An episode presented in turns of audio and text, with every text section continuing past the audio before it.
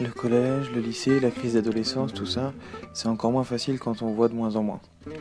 Pia a grandi sans voir, du moins pas trop, et dans cet épisode elle parlera de sa scolarité. Les amis, les profs, le bac et tout le reste.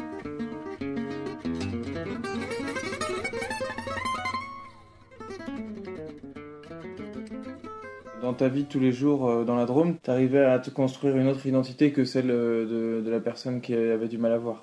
Exactement, ouais, tout à fait.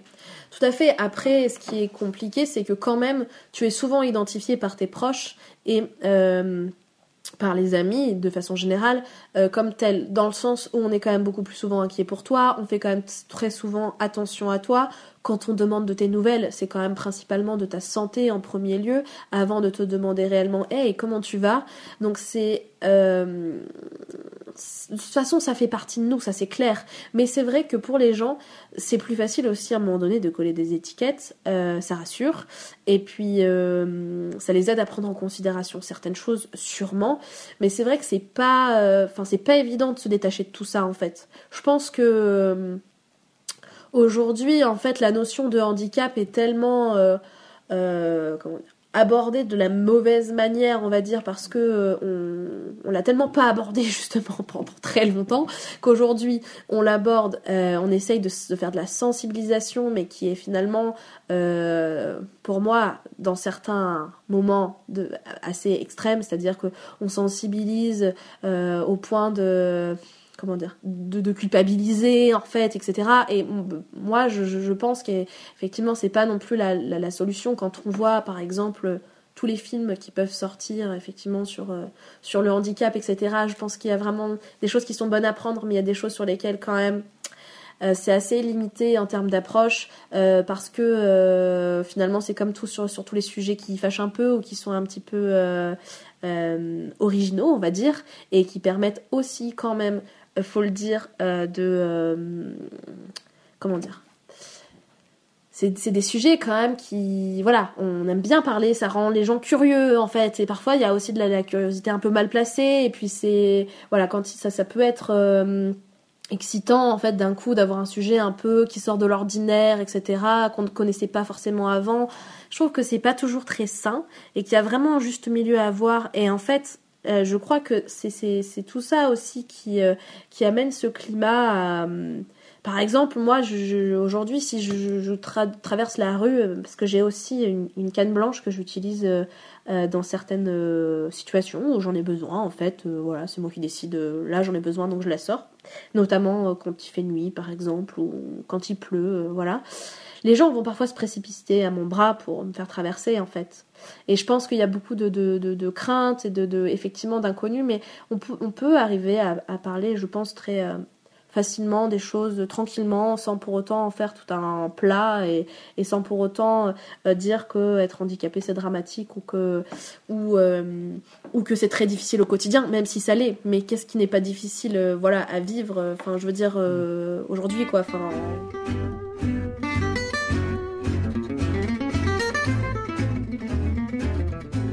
Pour moi, je sais que j'ai eu vraiment besoin de, de trouver d'autres euh, euh, origines d'identification en fait. Euh, c'est-à-dire que bah, je me suis plongée notamment beaucoup pendant des années dans le théâtre. J'ai fait 12 ans de théâtre de façon amateur à partir de mes, de mes 7 ans.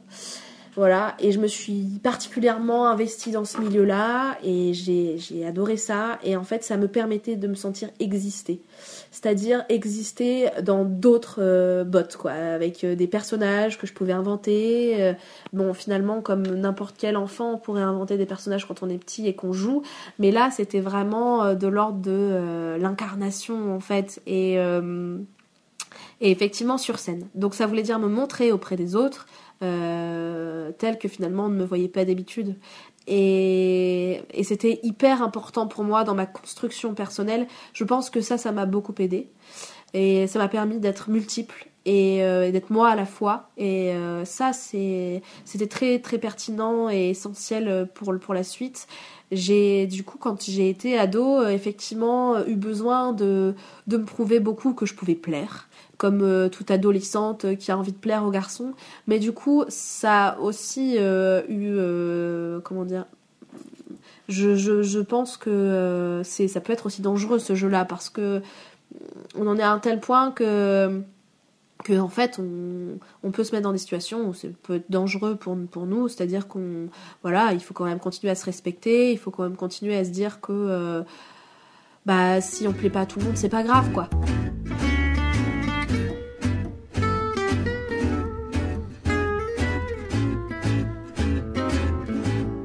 Il y avait un désir au niveau sociable en fait euh, de, de, de, plaire finalement à tout le monde. Je parle pas forcément que dans le désir euh, homme-femme, je parle vraiment de façon générale.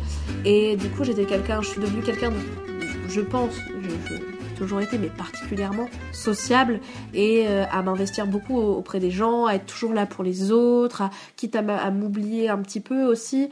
Et puis voilà, donc j'ai j'ai passé une adolescence aussi assez noire où finalement je j'avais beaucoup de mal à m'accepter et je me cachais beaucoup euh, derrière ce, ce, ce truc de euh, je suis très souriante et j'essaye d'être bien tout le temps avec les autres et de montrer que je vais tout le temps bien parce que ça a été compliqué pour ma famille d'accepter quand même euh, ma situation de handicap de façon générale. Ça a été compliqué, je pense, aussi pour mon frère, ce qui est logique puisqu'il avait une petite sœur qui était en situation de handicap et qui aussi, à un moment donné, a pris pas mal de place, euh, même si mes parents ont fait en sorte que euh, ça soit vraiment équilibré, etc. Mais je pense qu'à un moment donné, par la force des choses, on est plus inquiet pour un que pour l'autre. Et puis surtout, il y a beaucoup de visites médicales qui prennent de la place. Donc voilà, donc en fait j'ai eu quand même une adolescence où effectivement euh, j'avais ce, désir de, montrer que moi j'allais tout le temps bien pour que mes parents soient bien, pour que mon frère soit bien, pour que mon entourage soit bien et qu'il ne soit pas inquiet. Ce qui n'était pas le cas au fond. Je n'allais pas bien, donc j'ai commencé à euh, avoir en fait euh, des, psychologues donc dans des associations qui sont spécialisées dans la déficience visuelle. J'ai commencé à m'intéresser à la psychologie à cette époque-là et ça a développé, euh, ça m'a permis d'apprendre à, à me connaître et surtout à accepter qu'il y ait des moments où ça aille pas. Parce que, en fait, tout simplement, euh, ben, ces moments-là, j'essayais de, de les fuir. Et, euh, et voilà, c'était pas la bonne manière de, de, grandir, en fait.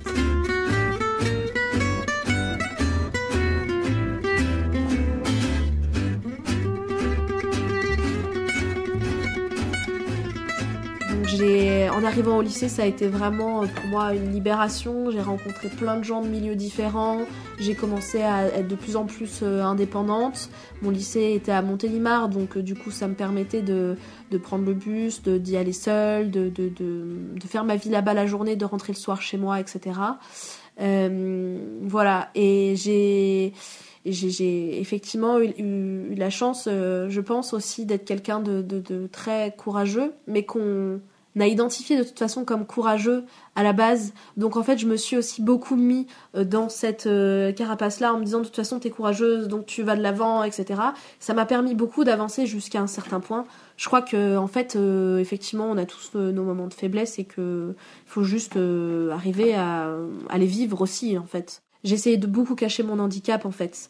j'ai eu des lentilles pendant très longtemps avec une iris du coup qui était colorée, ce qui me permettait de d'avoir euh, du coup l'iris artificiel, etc.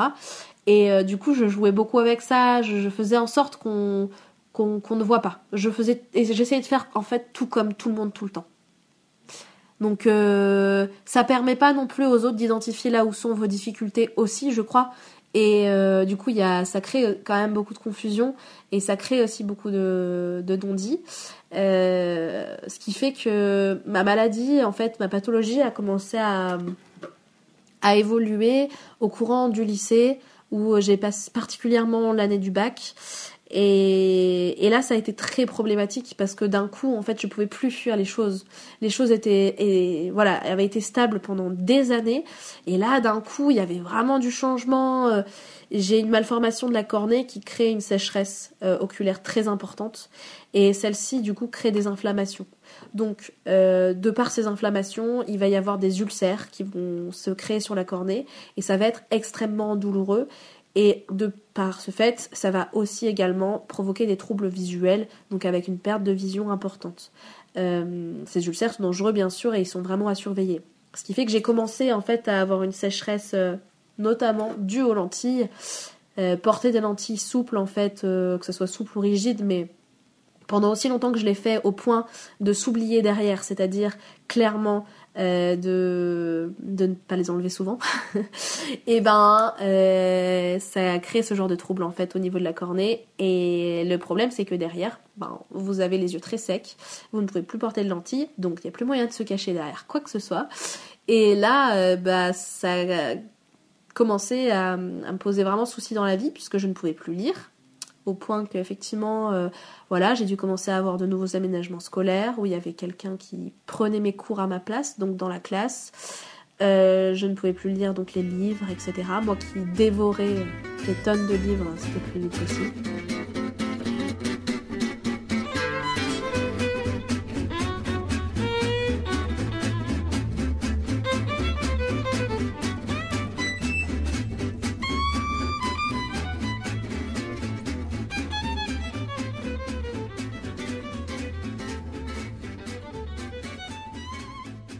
Pouvais plus écrire, donc ce qui fait que comme je pouvais plus écrire, ben en fait pendant le bac j'ai dû dicter en fait à euh, un script, euh, un secrétaire qui était là et à qui je dictais. Donc euh, c'est quand même pas rien quand on n'a pas l'habitude de dicter à quelqu'un. Euh, du jour au lendemain, c'est très compliqué. Donc mes révisions de bac ont été catastrophiques. Mon année scolaire avait été très bonne et pour le coup, bah, j'ai eu des notes vraiment euh, moyennes en fait au bac, euh, de par aussi la douleur provoquée par cette inflammation qui était depuis deux mois vraiment insupportable, ce qui fait que j'arrivais pas du tout à travailler, je pouvais pas du tout lire. voilà, donc mon adolescence, elle, s'est conclue un peu par ça, et c'est pas forcément la plus belle des images qu'on peut avoir. Ce qui a été beau, c'est que j'ai eu mon bac effectivement ric-rac. Bon, ils ont été sympas, ils me l'ont donné parce qu'ils savaient que j'étais un bon élément et que pour le coup, ça aurait été bête de pas me le donner. Euh, et ce qui a été chouette, c'est qu'effectivement, ça, ça a beaucoup ému les enseignants, ça a beaucoup ému mon entourage. Donc il y a eu une solidarité autour de moi qui s'est créée, qui a été très forte. Et euh, pour ça, euh, je dois dire que je ne m'attendais pas à ce que ça prenne autant d'ampleur. Donc les, les vraiment même la directrice du lycée à l'époque euh, était venue me voir, elle pleurait de joie. Enfin, c'était très spécial comme moment. En soi, le bac c'est pas grand chose, mais finalement c'était aussi pour que ça me pour que ça me permette d'avancer en fait tout court dans ma vie et que je puisse euh, passer à l'étape suivante en fait tout simplement. Ça faisait des années que je m'intéressais particulièrement à la psychologie. Je me suis posé beaucoup de questions sur ce que j'étais capable de faire ou non euh, en termes de bah, en, termes tout simplement pratique quoi pour un futur boulot qu'est-ce que j'avais envie de faire c'était une chose mais qu'est-ce que je pouvais faire c'était quand même autre chose. Et là pour ça je trouve qu'on est très peu accompagné je trouve que c'est très compliqué. Euh, moi j'ai été suivie tout au long du, lycée par une association qui est très bien qui s'appelle le S3AIS qui est une association pareille de déficients visuels euh, qui permet de, de, faire un lien avec la scolarité, mais aussi avec le quotidien pour qu'on soit le plus indépendant possible. Apprendre à faire la cuisine, apprendre à se faire des repères dans la rue, euh, voilà, par exemple, ça peut paraître tout bête, mais euh, euh, quand on se déplace dans la rue, nous, on a besoin de d'identifier, par exemple, au niveau de l'orientation, où est-ce qu'on se trouve, et de, de pouvoir se faire, par exemple, au niveau des formes des bâtiments, voilà, se dire, ben voilà, il faudrait que j'aille par, par là, parce que là, il y a telle couleur au niveau d'une enseigne, il y a tel bâtiment de telle forme, etc. Donc, voilà, et puis faire attention à tout ce qui est obstacle également, que je ne vois pas forcément au niveau des reliefs, particulièrement particulièrement. Donc c'est vrai que ça a été tout un apprentissage aussi pendant cette période-là, ça a été très chargé euh, à tous les niveaux. Et je pense du coup bah, plus que n'importe quel euh, étudiant, euh, enfin élève, puisque à côté de la scolarité, moi j'avais toute cette indépendance qui n'est déjà pas facile à prendre à la base, là vraiment qui est de l'ordre de l'apprentissage particulièrement en fait.